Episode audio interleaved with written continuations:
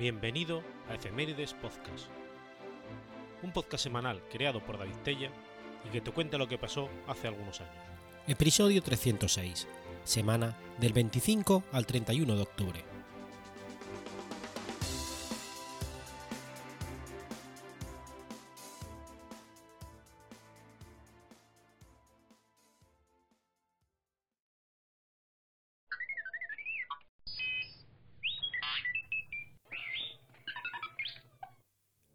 25 de octubre de 1854. Sucede la batalla de Balaclava. La batalla de Balaclava, librada en la región de Balaclava, enfrentó a los rusos por una parte contra los aliados turcos, franceses y británicos por otra, durante la Guerra de Crimea de 1854 al 56. En la cultura rusa se la conoce más como la batalla Kadikoy, localidad realmente más cercana al escenario de la batalla. La acción tuvo lugar en el curso del asedio de la plaza de Sebastopol por los aliados y en el intento de un ejército ruso de levantar el cerco y neutralizar la cabeza de playa que usaban los aliados para recibir abastecimientos. El plan aliado consistía en descargar un golpe letal al poder ruso en el Mar Negro, atacando directamente la base de la Armada rusa en Sebastopol con un doble movimiento, un bloqueo naval por parte de la Royal Navy y simultáneamente desde tierra mediante una operación anfibia. De este modo, si Sebastopol caía, se garantizaba la neutralización total de la flota rusa, bien mediante captura si se decidía permanecer en tierra, bien mediante su destrucción si se atrevía a forzar el bloqueo naval, pues en el mar la superioridad inglesa era incontestable.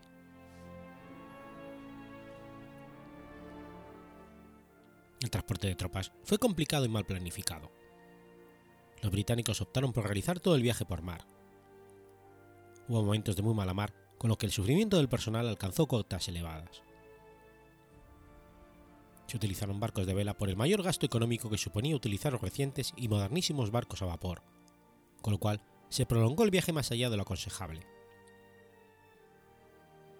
Las tropas viajaron hacinadas en los buques, padeciendo privaciones e incomodidades que causaron numerosas bajas. En concreto los caballos se almacenaron en las bodegas del modo más inadecuado, sufriendo tal estrés e incomodidad que aproximadamente la mitad de los animales murieron en el transcurso del viaje, para desolación de sus jinetes que los tenían en gran estima.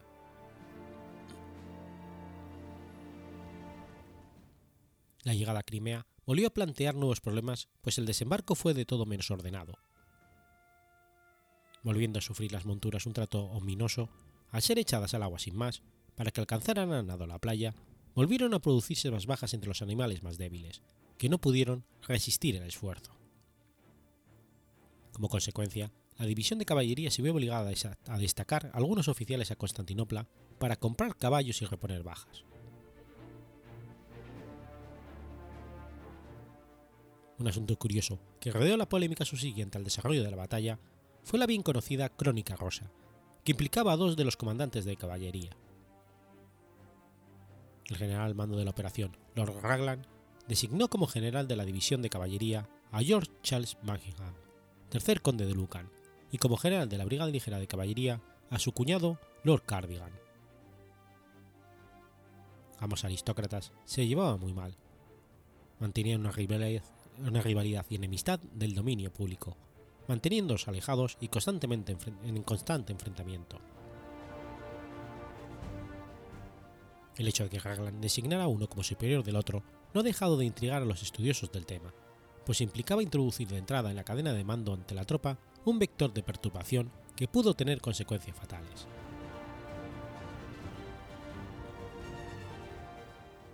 Una vez puesto en marcha el ejército anglo-francés, la ruta hacia Sebastopol debía ser lo más rápida posible para impedir la concentración de las fuerzas rusas.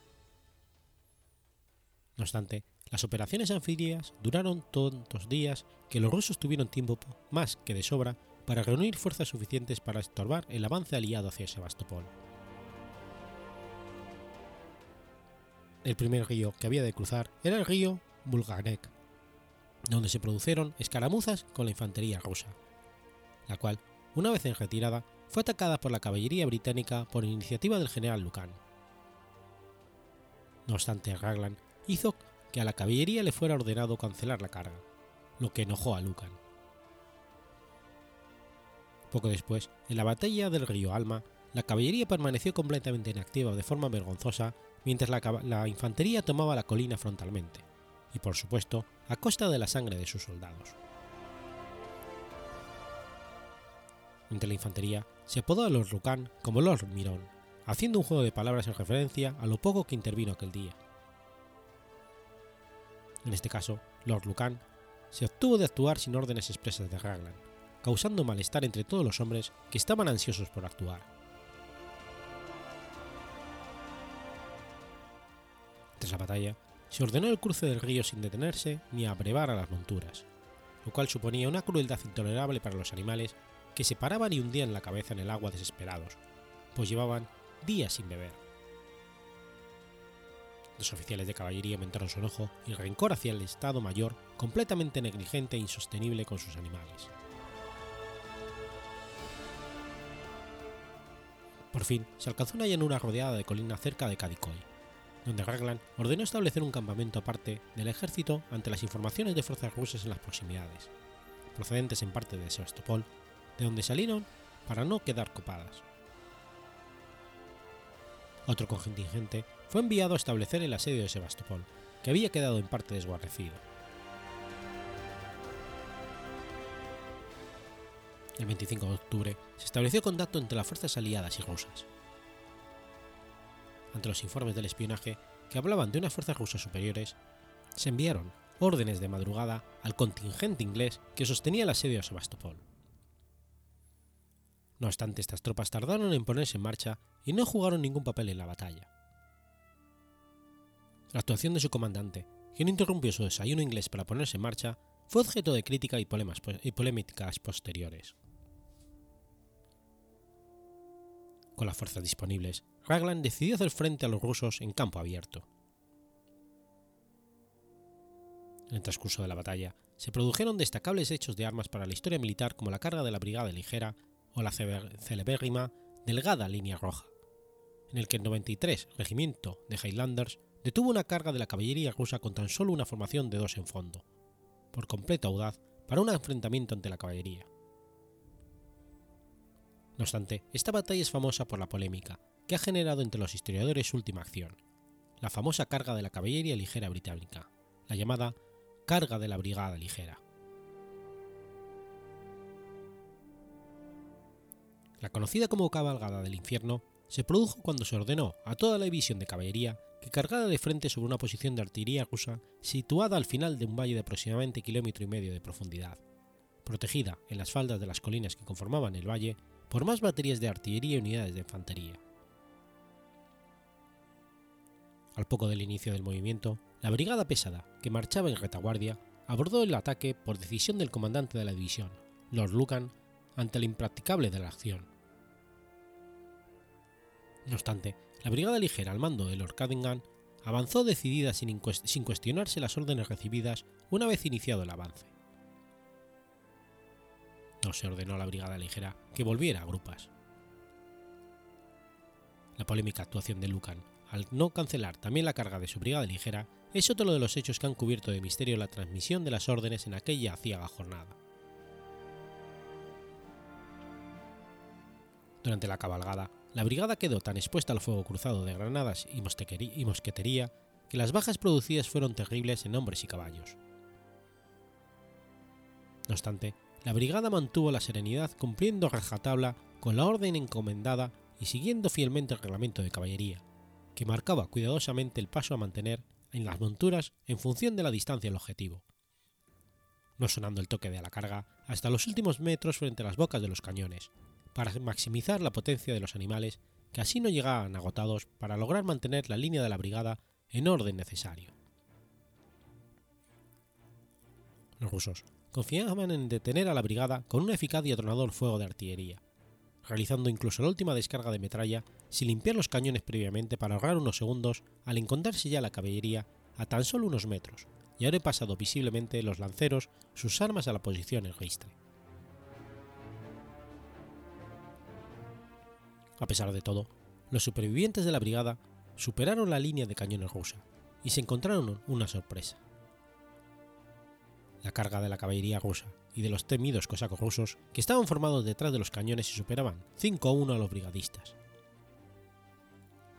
Por fin, los rusos lograron desbaratar las líneas británicas tras constatar el exiguo número de británicos que salían de la humareda de los cañones. Los restos de la brigada ligera comenzaron entonces un infernal camino de vuelta salpicado de sangre por el fuego incesante de las posiciones rusas en las colinas. Finalmente, el ejército ruso se retiró de las posiciones cercanas a Balaclava, contabilizándose la batalla como una victoria en los anales militares rusos. Sin embargo, desde el punto de vista estratégico, los aliados mantuvieron las posiciones de asedio alrededor de Sebastopol, por lo que el resultado de la batalla pudo considerarse estratégicamente rentable, aunque con serias dudas. Como consecuencia de esta acción, tan valerosa como inapropiada, la Brigada Ligera, compuesta por cinco regimientos de dragones ligeros, lanceros y húsares, fue casi totalmente destruida. Desde el primer momento, la prensa inglesa se hizo eco de la valentía que, que supuso la carga, al tiempo que corrían ríos de tinta acerca de quién debería asumir la responsabilidad de haber causado tantas bajas británicas sin resultados aparentes. Casi todos los registros históricos indican que la decisión de realizar esta acción militar se tomó de manera apresurada y sin el debido análisis de la situación. El Consejo de Guerra posterior eximió de culpa al alto mando, aunque los implicados nunca volvieron a ostentar ningún mando militar.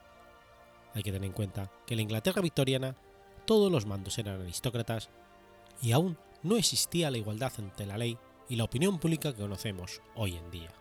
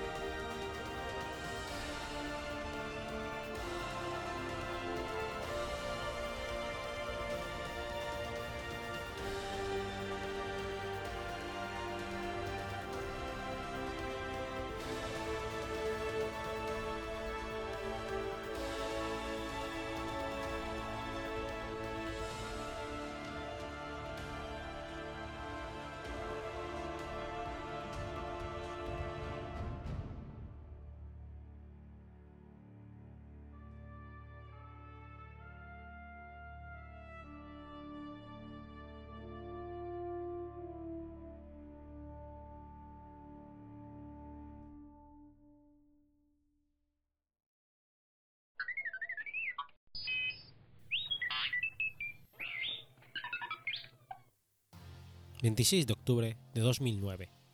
Muere Sabino Fernández Campo. Sabino Fernández Campo fue un militar español, primer conde de la Torres, teniente general honorario del Cuerpo Militar de Intervención. Fue nombrado secretario general de la Casa de Su Majestad el Rey de España el 31 de octubre de 1977 y jefe desde el 22 de enero del 90 hasta el 8 de enero del 93. Hijo único de Sabino, comerciante, y María, se crió en su casa en el barrio de Benavista. Estudia en la Academia Ojanguren. De pequeño veraneaba en La Torres, pueblo natal de su padre. En 1936 se alistó al comienzo de la guerra en una bandera de milicias de Falange Española, combatiendo al lado del bando sublevado en la guerra civil, llegando a alférez provisional y teniente licenciado en Derecho por la Universidad de Oviedo, más tarde ingresó en el Cuerpo Militar de Intervención. Fue jefe de estudios y profesor de la Academia de Intervención Militar durante la dictadura, donde llegó a ser general interventor en 1980. También fue interventor de la Casa Militar del general Franco. Se le concedió el título honorífico de teniente general. Se formó en el Industrial College de Estados Unidos y se diplomó en Economía de Guerra. A partir de 1959 fue secretario militar de seis ministros del ejército de la dictadura. En el 75 fue nombrado subsecretario de la presidencia del gobierno a propuesta de su amigo y protector Alfonso Armada y del ministro Alfonso Osorio, y del ministro de Información y Turismo un año más tarde en el gobierno de Arias Navarro. De nuevo, a propuesta de Alfonso Armada, le sucedió en 1977 como secretario general de la Casa de Su Majestad el Rey hasta 1990, siendo desde el 90 al 93 jefe de esta casa, en sustitución de Nicolás Cotener y Cotener. En 1990, el rey Juan Carlos I nombró secretario general de su casa al embajador José Joaquín Puig de Belacasa, con la intención de que en un breve plazo pasara a ocupar la jefatura de la misma sucediendo al general, que había acordado con el rey jubilarse. No obstante, no respetó lo establecido por el rey ni cumplió su manifestada voluntad de jubilarse e hizo todo lo posible por forzar la salida del embajador en 1991, con la complicidad de Marta Gaya y Manuel Prado y Colón de Carvajal. Debido a desavenencias con el rey, indiscreciones sobre el mismo y a su avanzada edad, finalmente fue sustituido por el diplomático Fernando Almansa a instancias de Mario Conde en enero de 1993. El 30 de abril de 1992, don Juan Carlos I le concedió el título de Conde de la Torres, con grandeza de España por su larga y brillante trayectoria de servicios destacados, militares y civiles al Estado, según el Real Decreto publicado con su nombramiento. Fue profesor de la Academia de Intervención, miembro de honor de la Real Academia de Medicina de Asturias y León, de la Real Academia de Doctores de España, censor de la Real Academia de Ciencias Morales y Políticas y académico correspondiente de la Real Academia de Jurisprudencia y Legislación. En 1999 fue nombrado vicegran maestre del Real Orden de Caballero de Santa María de Puig. En el 97 ingresa en la Real Asociación de Hidalgos de España. Formaba parte del Patronato de Honor de la Fundación de NAES desde el 22 de marzo del 2006 que tienen con objeto la pretensión de recuperar e impulsar desde la sociedad civil el conocimiento y la reivindicación de la nación española. También ostentaba la vicepresidencia de honor del Club Palomar de Santander. Cuando aconteció el golpe de Estado del 23 de febrero de 1981, era secretario general de la Casa del Rey y ayudó al rey Juan Carlos I realizando llamadas a diversos sectores militares, como capitanías generales, y estados mayores. Suya fue la frase ni está ni se le espera, que sirvió de contestación a una pregunta del general José Yuste, general de la división acorazada Brunete, sobre si Alfonso Armada había llegado al Palacio de la Zarzuela. Contrajo matrimonio el 7 de enero del 42 con la asturiana Elena Fernández Vega Diego, hermana de los prestigiosos oftalmólogos Luis Fernández Vega Diego y Álvaro Fernández Vega Diego tuvo con ella 10 hijos, y se separaron en 1974. Posteriormente, contrajo matrimonio con la periodista asturiana María Teresa Álvarez García, el 15 de octubre de 1997. Falleció el 26 de octubre de 2009 en la Clínica Ruber Internacional de Madrid, a causa de las complicaciones de una neumonía.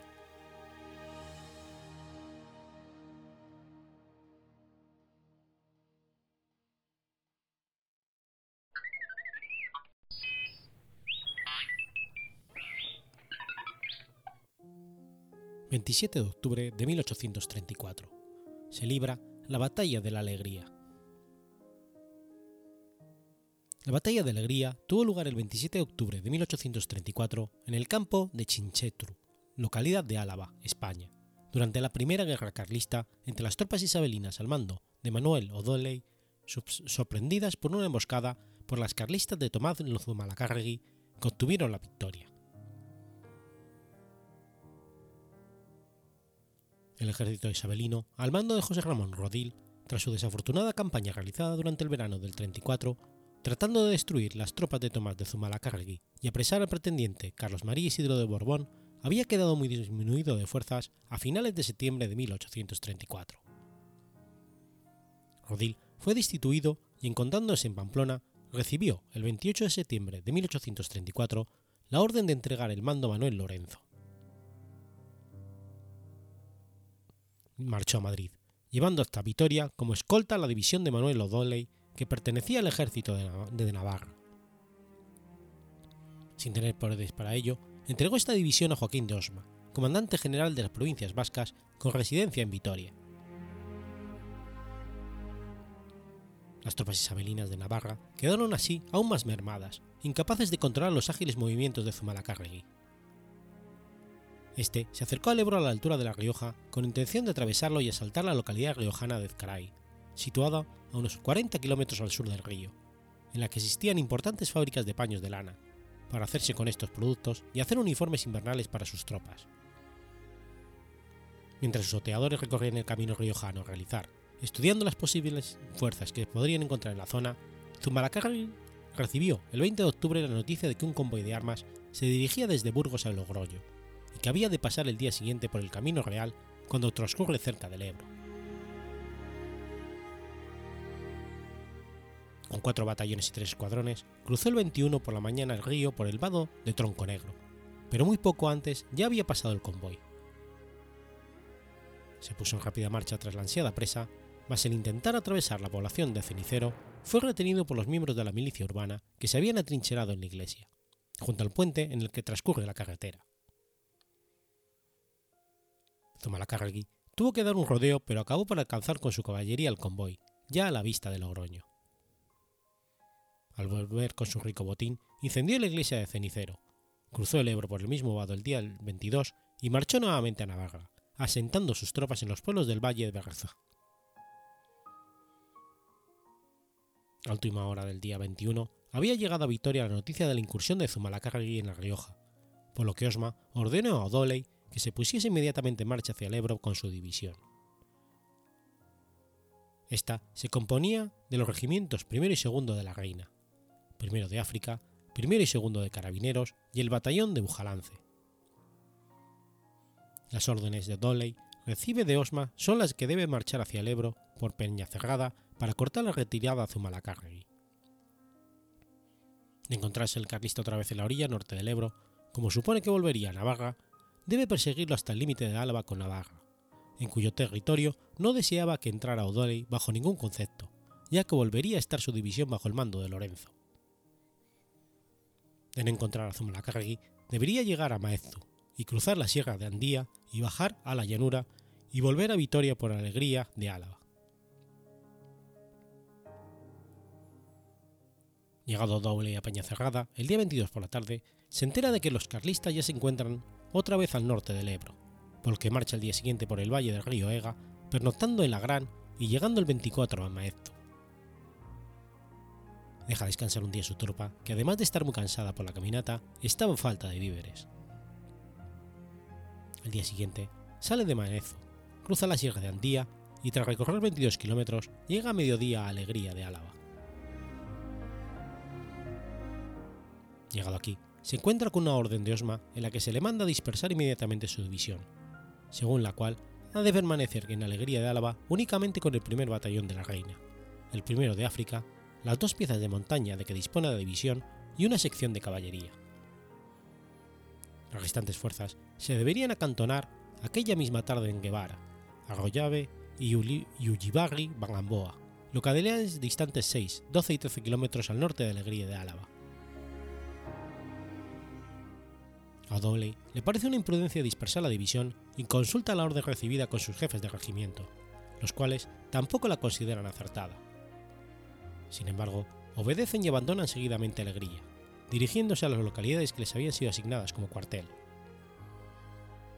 O'Donnell redacta una carta dirigida a Osma, mostrando su disconformidad.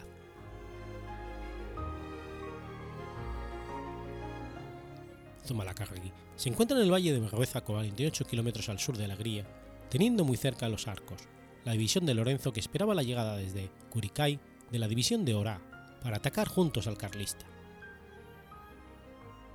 Los aduaneros carlistas de Zumalacárregui observan el movimiento de las tropas enemigas y empleando los resistentes corredores montañeses, el jefe carlista está siempre muy bien informado.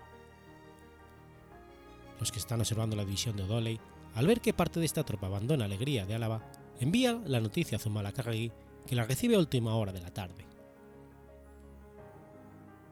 El jefe carlista no tiene fuerzas suficientes para enfrentarse con una división, pero sí con un par de batallones. Decide desplazarse a la llanura de Álava y ver de encontrar la ocasión de chocar con alguna de las columnas de la división dispersada. Anochecido. Deja unos pocos hombres para que mantengan vivas las fogatas de los campamentos y abandona con el mayor sigilo el valle, llevando sus batallones a dormir a Campezo, Zúñiga y Orbispo. Ahora, se encuentra tan solo a 35 kilómetros de Alegría, mientras que Lorenzo, engañado por los vivos fuegos encendidos en Margüeza, le supone durmiendo en este valle.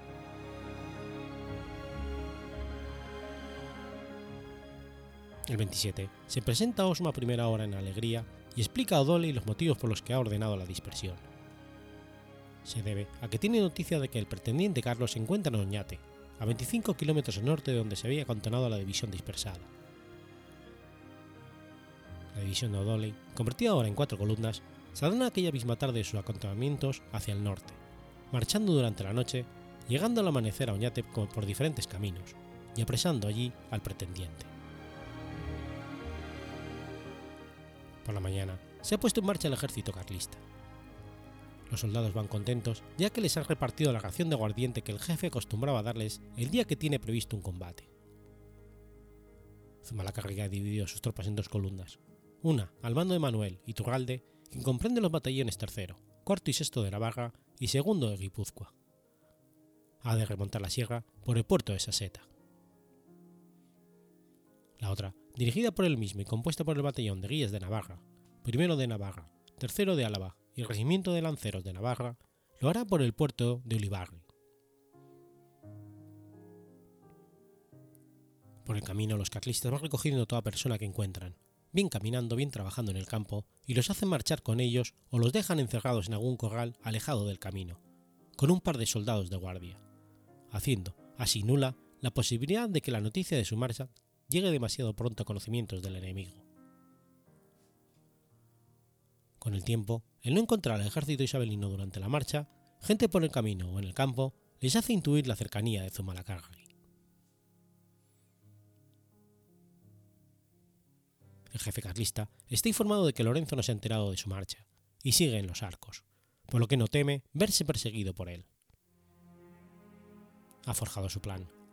Hará atacar con unos pocos soldados la localidad de Salvatierra, situada a 10 kilómetros al este de Alegría de Álava. Él se esconderá a mitad de camino en el bosque de Chinchetru, esperando allí a O'Donnell. Supone que éste interrumpirá su marcha hacia el norte y se dirigirá hacia el este a poner orden en Salvatierra, al que considerará atacada solo por una de las pequeñas partidas carlistas que actuaban en la llanura alavesa. Desde que salió el 22 de Vitoria, no ha encontrado Zumalacárregui ni ha tenido tan siquiera noticias de su paradero, por lo que piensa que tiene que encontrarse en Navarra. Iturralde bajará de esa seta, se esconderá en las laderas boscosas al sur de Alegría y tan pronto como O'Donnell salga hacia Salvatierra, marchará en paralelo y una vez iniciado el enfrentamiento con Chinchetru por Zumalacárregui, se lanzará por la derecha sobre la tropa isabelina. Las circunstancias se pusieron a favor de Zumalacárregui, ya que cuando se dirigía hacia Chinchetru se cruzó con el gobernador de Salvatierra que había salido hacia Vitoria, llevando una partida de prisioneros. Eran las cuatro. La tropa de O'Donnell comenzaba a salir de alegría de Álava hacia el norte cuando llegó hasta allí el ruido de tiroteo de Chinchetru que Zumalacárregui hizo incrementar aún más con varias descargas en el aire. Después se ocultó en el norte del pueblo.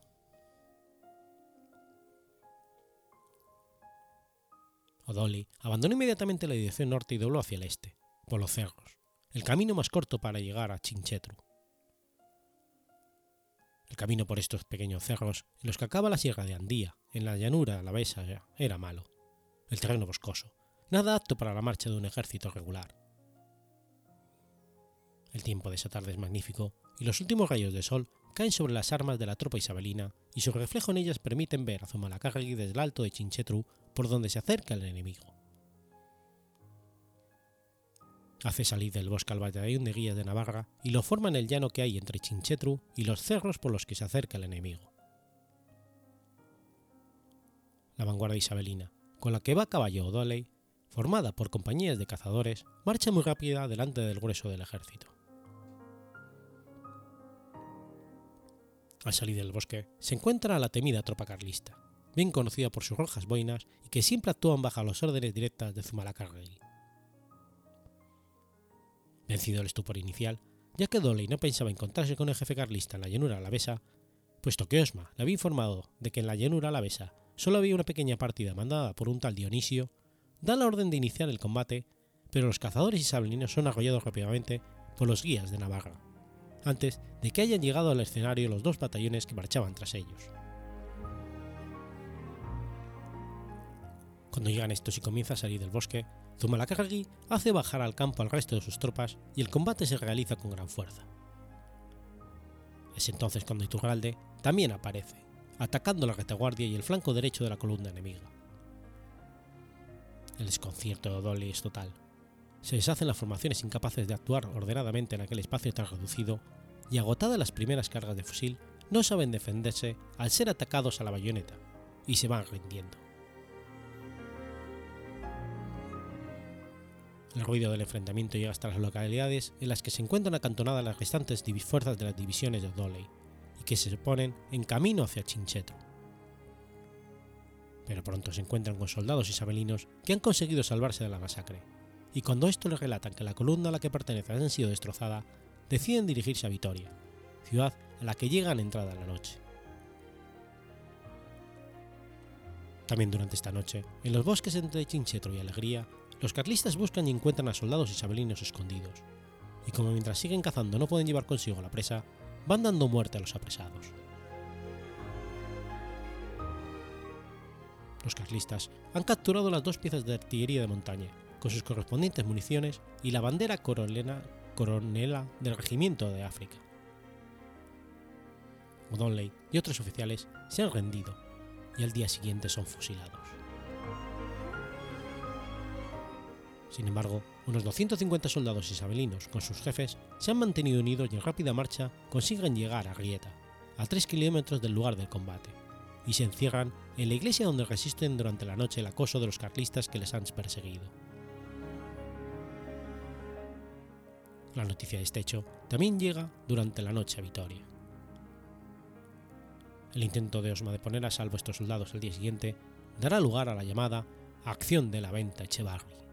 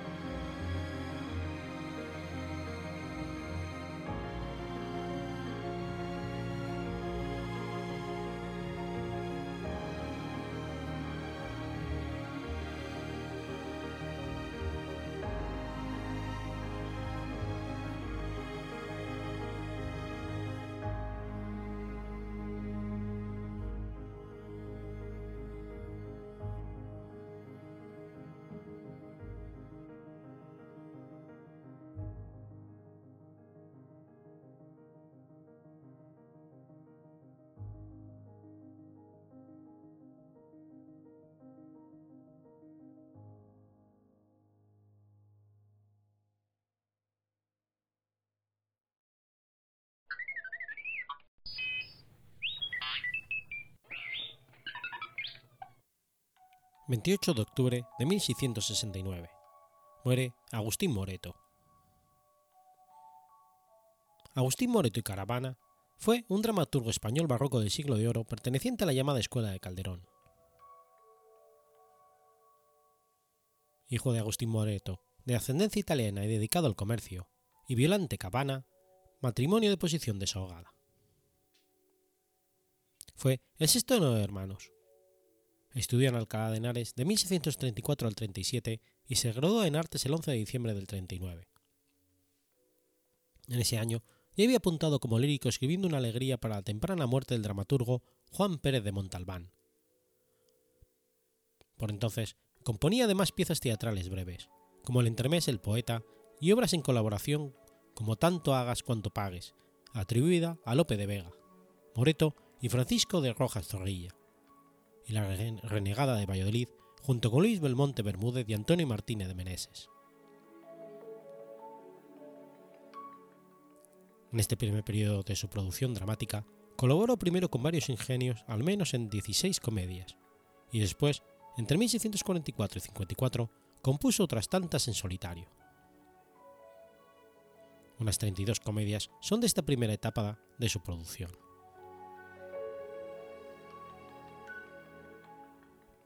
En 1642 fue instituido clérigo de menores y obtuvo un beneficio de simple servidero en Santa María de Magdalena, iglesia parroquial de Mondéjar, aunque era de la diócesis de Toledo, y prosiguió viviendo en Madrid, El 26 de enero del 43 falleció su padre. Todavía estaba en la capital española cuando se publicó la primera parte de sus comedias en el 54, entre ellas la célebre El desdén con el desdén. Estos años, hasta 1656, constituyen su periodo de mayor actividad teatral como empresario y dramaturgo, especialmente entre el 37 y 54, junto con los autores de las compañías más célebres de la primera mitad del siglo XVII como Antonio García de Prado, Sebastián de Prado, Gaspar Fernández de Valdés, Juan Vivas o Diego Osorio, entre otros. Con fama de buen adaptador de comedias antiguas, Moreto fue descrito en el Benjamín de Jerónimo de Cáncer, escribiendo comedias viejas, y al menos en 1649 formaba parte de la Academia Castellana de la que era secretario este amigo y colaborador suyo, Jerónimo de Cáncer.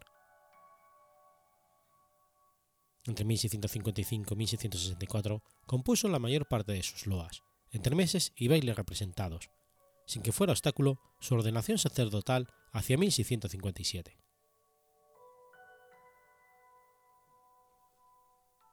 Ese mismo año entró a servir como capellán del arzobispo de Toledo, Baltasar de Moscoso y Sandoval, quien ya había sido ocasionalmente su mecenas. Moscoso le dio además en 1657 otro beneficio en el refugio del Hospital de San Nicolás, en Toledo, una institución para cuidar a pobres y abandonados, por lo que tuvo que marchar a Toledo y vivir allí hasta su muerte. A pesar de todo, todavía logró encontrar tiempo para seguir escribiendo y estrenar otras obras, aunque con menor frecuencia, y para viajar ocasionalmente a Madrid. En 1657 estuvo además en Sevilla, donde compuso las loas e intermedios para el Corpus, Corpus Christi.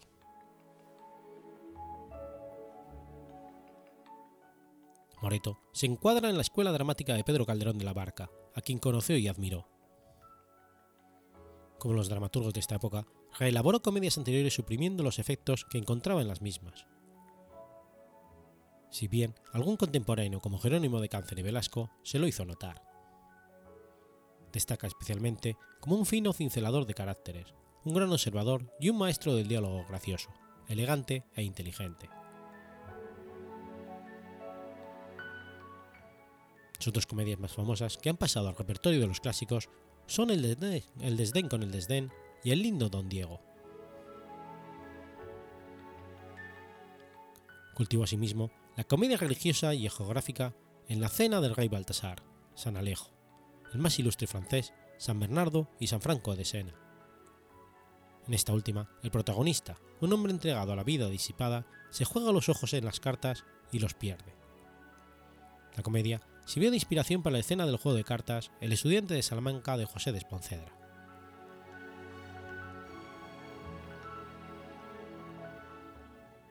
Murió el 28 de octubre de 1669 y fue enterrado en la capilla de la Escuela de Cristo en la parroquia de San Juan. En su testamento indicó que dejaba todos sus bienes a los pobres. En 1679 apareció póstuma la segunda parte de sus comedias.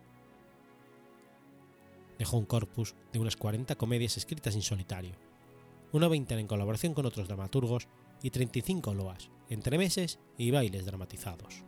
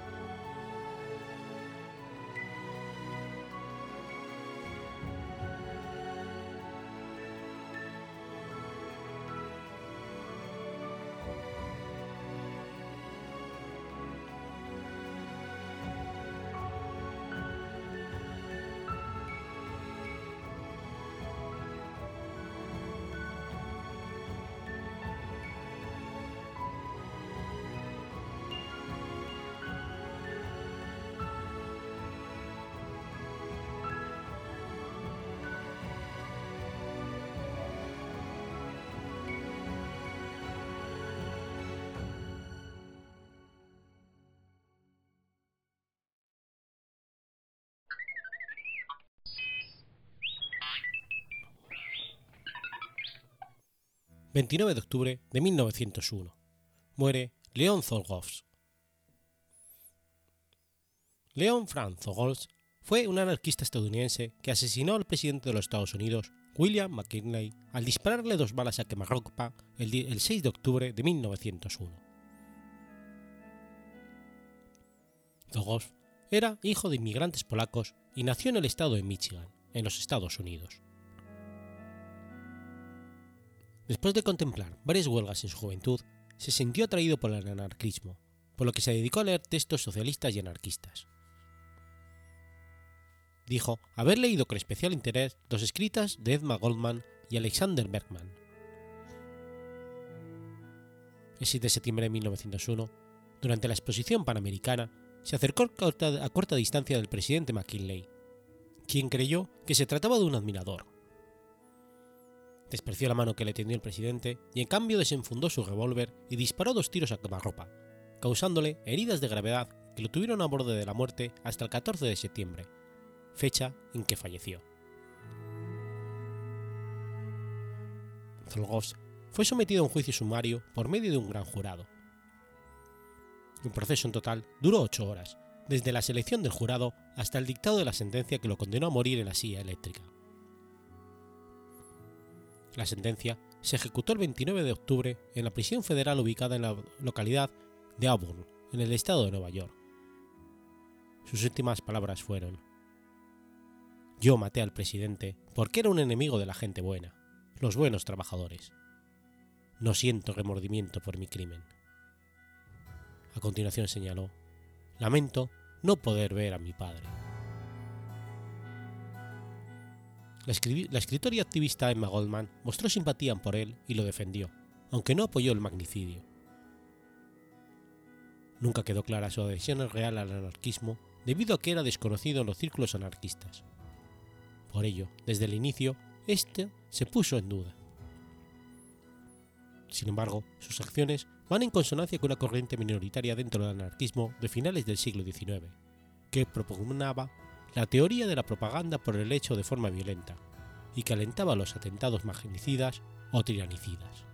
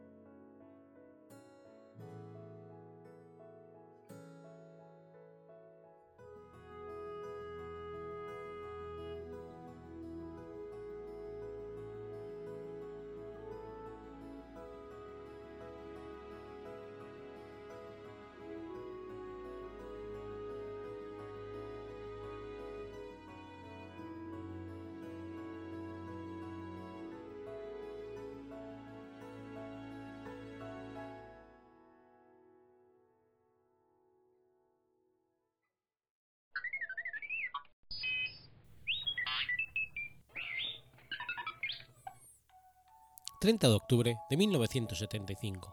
Muere Gustav Erz. Gustav Ludwig Erz fue un físico alemán, sobrino de Henry Rudolf Hertz. Ganador del Premio Nobel de Física 1925 por sus estudios, en cooperación con James Frank, sobre el paso de electrones a través de un gas. Hertz era hijo de un abogado, el doctor Gustav Erz, y de Augustin Erz. Inició sus estudios en la escuela Johannum, en Hamburgo.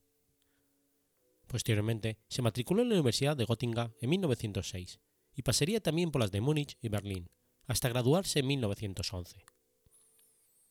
Consiguió un cargo como ayudante de investigación en el Instituto de Física de la Universidad de Friedrich Wilhelm de Berlín en 1913, pero al desatarse la Primera Guerra Mundial fue movilizado en 1914 y herido de gravedad en la frente en 1915. En 1945, tras la Segunda Guerra Mundial, se trasladó a la Unión Soviética, en donde volvió a trabajar como jefe de un laboratorio de investigación hasta el 54. Ese año recibió el cargo de director del Instituto de Física de la Universidad de Karl Marx en Leipzig. Nombrado profesor emérito en 1961, se retiró y vivió posteriormente en Leipzig y Berlín. El profesor Hertz se casó en 1919 con Ellen, que murió en el 41. Tuvieron dos hijos, ambos físicos, el doctor Karl Edmund Hertz, profesor en el Colegio Técnico de Lund, y el doctor Johannes Hertz, que trabajó en el Instituto de Óptica y Espectroscopia de la Academia Alemana de Ciencias, en Berlín. En el 43 vuelve a casarse, esta vez con Charlotte. Los estudios iniciales de Hertz para su tesis doctoral estaban relacionados con la absorción infrarroja del dióxido de carbono en relación con la presión y la presión parcial. Junto con Frank, llevó a cabo diversos estudios sobre el impacto de electrones que les condujeron a su famoso experimento. En 1914, Hertz y Frank diseñaron el llamado experimento Frank-Hertz, que confirmaba y apoyaba de forma elegante el modelo atómico de Bohm y abría las puertas de la mecánica cuántica formulada por Max Planck. Justo antes de su movilización, se encontraba realizando estudios y medidas sobre, sobre el potencial de ionización de varios gases. Posteriormente, demostró las relaciones cuantitativas entre las series de líneas espectrales y la pérdida de energía de los electrones al colisionar con átomos. En 1925, él y Frank reciben el Premio Nobel de Física. Al volver a Berlín en 1928, se aplicó de forma incansable a la reconstrucción del Instituto de Física. Durante su periodo como director, fue el responsable del descubrimiento de un método para separar isótopos de neón mediante una cascada de difusión. Hertz publicó muchos trabajos, tanto en solitario como de forma conjunta con Frank, sobre el intercambio cuántico de energía entre electrones y átomos, así como sobre la separación de los isótopos. Hertz era miembro de la Academia de Ciencias Alemana en Berlín, así como de la Academia de Ciencias de Gotinga, miembro honorario de la Academia Húngara de Ciencias, miembro de la Academia de Ciencias Checoslovaca y miembro extranjero de la Academia de Ciencias de la URSS. Además del premio Nobel, recibió la medalla Max Planck de la Sociedad Alemana de Física. Gustav Hertz murió el 30 de octubre de 1975 en Berlín.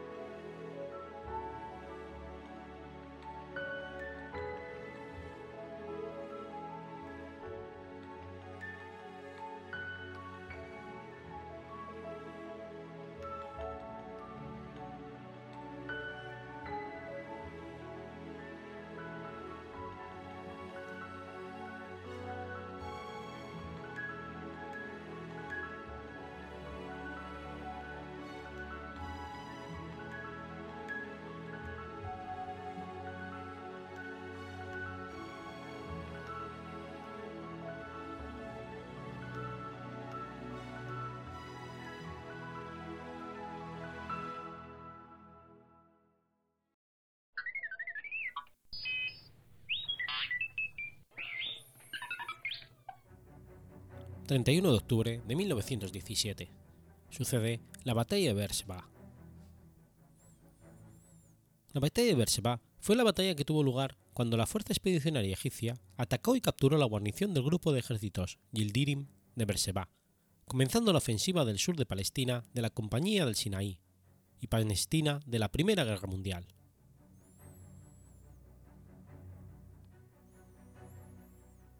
La batalla de Beersheba fue un elemento crítico de una ofensiva más amplia del ejército británico conocida como la Tercera Batalla de Gaza.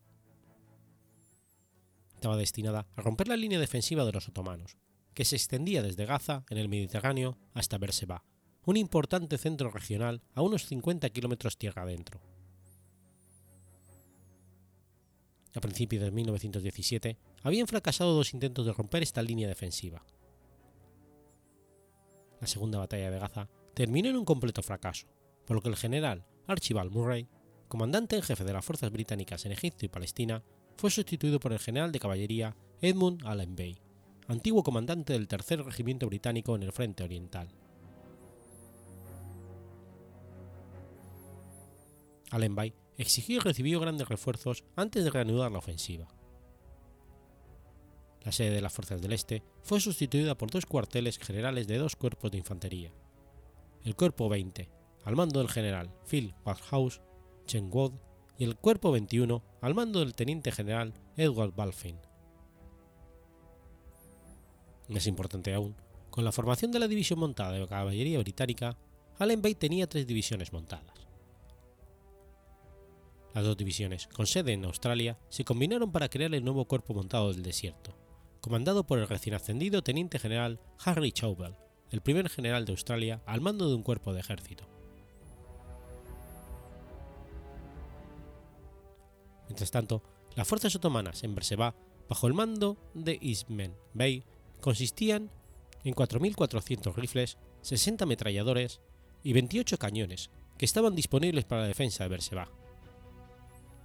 Las defensas eran sólidas al sur y al oeste, pero al este dependían excesivamente de un reducto recientemente fortificado en Tel al-Sheba, a 5 kilómetros de Beersheba.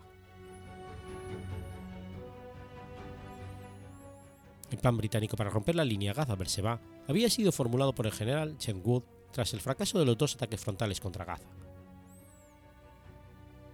Las defensas otomanas eran formidables en las cercanías de Gaza, pero hacia el este había una amplia brecha entre el último reducto de las fortificaciones y Beersheba las fuerzas otomanas confiaban en que la falta de agua en esa región, con excepción de los pozos en Berseba, limitaría las operaciones británicas de ataques montados. Jethwow creía que la falta de agua sería más fácil de superar que las fortificaciones de Gaza. Un esfuerzo gigantesco de ingeniería y de suministro se llevó a cabo para establecer una base de avanzada en las inmediaciones de Berseba, de la que tropas de infantería y la montada podían realizar un asalto. El plan dependía de la defensa de la ciudad y el abastecimiento de agua. Si el ataque era rechazado, el primer día, los británicos se verían obligados a retirarse en busca de agua. La ocupación de Karem era vital para los dos aspectos de la próxima batalla. El objetivo a largo plazo era crear un punto importante de suministro de agua y de tropas aliadas en el área inmediata. La ubicación de la estación de Karem dio una clara, aunque en ese momento engañosa, señala a las fuerzas otomanas que sus bases en Abu Hareira y Tel al-Seira estaban bajo amenaza de un ataque inmediato. Entre estas dos bases había una capa masiva de trincheras y reductos conocidos como el sistema Rushdie, que formó un poderoso baluarte contra cualquier acción aliada. La estación Karen señaló directamente el corazón de este sistema.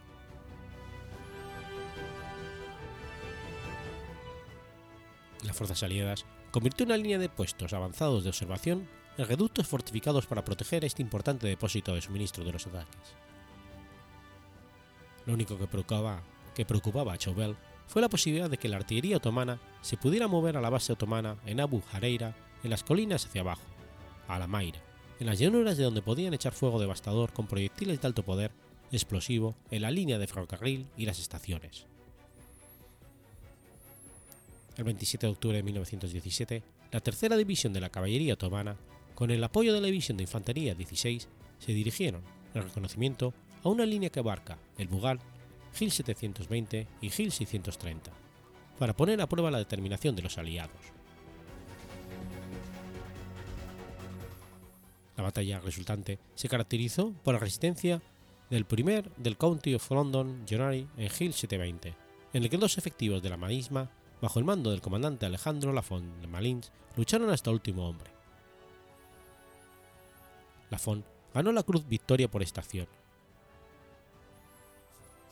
Más tarde ese día, el noveno y décimo regimientos de caballería ligera australiana, apoyados por elementos de la 74 y 53 División, recuperaron poco a poco el terreno que se había perdido.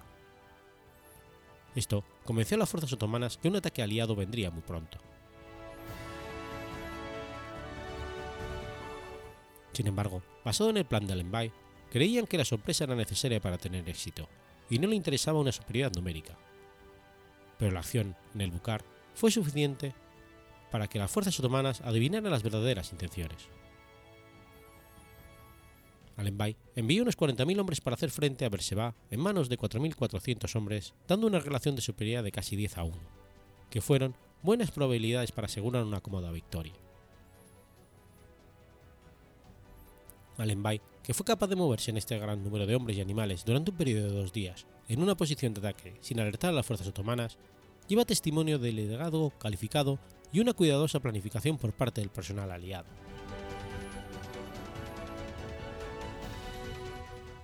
El ataque a Berseba por el cuerpo 20 de Chitwood comenzó a las 5.55 del 31 de octubre, cuando la artillería, con más de 100 piezas de artillería y obuses, comenzó el bombardeo de las trincheras otomanas.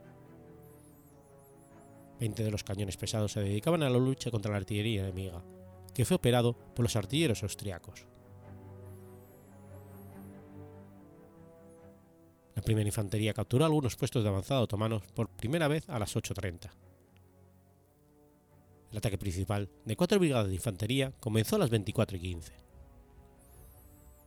Rápidamente llegó a todos sus objetivos iniciales y por lo tanto estaban en posición para el asalto principal al, al municipio, coincidiendo con la caballería ligera y, y neozelandesa. En este punto, los comandantes de infantería vieron que la forma de Berseba estaba clara y pidieron permiso para llevar el ataque a través de la ciudad.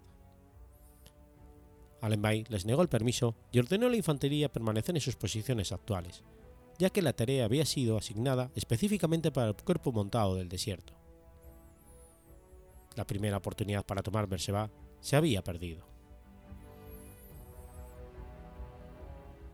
Cuando las fuerzas otomanas se dieron cuenta que la infantería británica se había detenido, comenzaron a reagruparse y forzar una línea defensiva en un perímetro más pequeño. Antes de la caída de las trincheras del sur, el sistema de trincheras de apoyo de Tel Aviv hacia el sudeste de Berseba estaba casi vacía. Ahora se había llenado con cerca de 300 veteranos de guerra, exactamente en la línea de carga proyectada. El problema para Chubel fue agudo. El ataque a Aviv se había estancado, ya que 300 soldados de infantería otomana trincherados en la cumbre celebraban la eficaz defensa. El batallón turco encargado de su defensa tenaz se comportó con gran valentía y con ello cumplió con su obligación. Se detuvo el ataque de dos divisiones de caballería inglesas después de seis horas y les impidió la expansión de sus maniobras de movimiento envolventes alrededor de la carretera Berseba-Hebron. Chebel había planeado utilizar la caballería británica a las espaldas de Berseba. Después de que Tel el Seba finalmente se hubiera asegurado, Chebel vaciló durante media hora, contemplando un retiro con la intención de acabar el día siguiente. Él envió sus pensamientos a Lenbay, que media hora más tarde respondió con una fuerte y orden en el que Chabel fuera a tomar Berseba ese mismo día. En la toma de Berseba, la cuarta brigada de caballería ligera tomó prisioneros a 38 oficiales y 700 militares de otros rangos y capturó cuatro cañones de campaña. En los dos regimientos hubo 31 muertos y 36 heridos.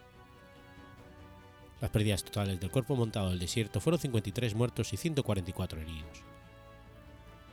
Las mayores pérdidas aliadas fueron sufridas por la infantería británica del, 20, del cuerpo número 20, que tuvo 116 muertos en acción, aunque el número total de hombres muertos durante la batalla de la Fuerza Británica fue mucho mayor, con un total de 171 hombres.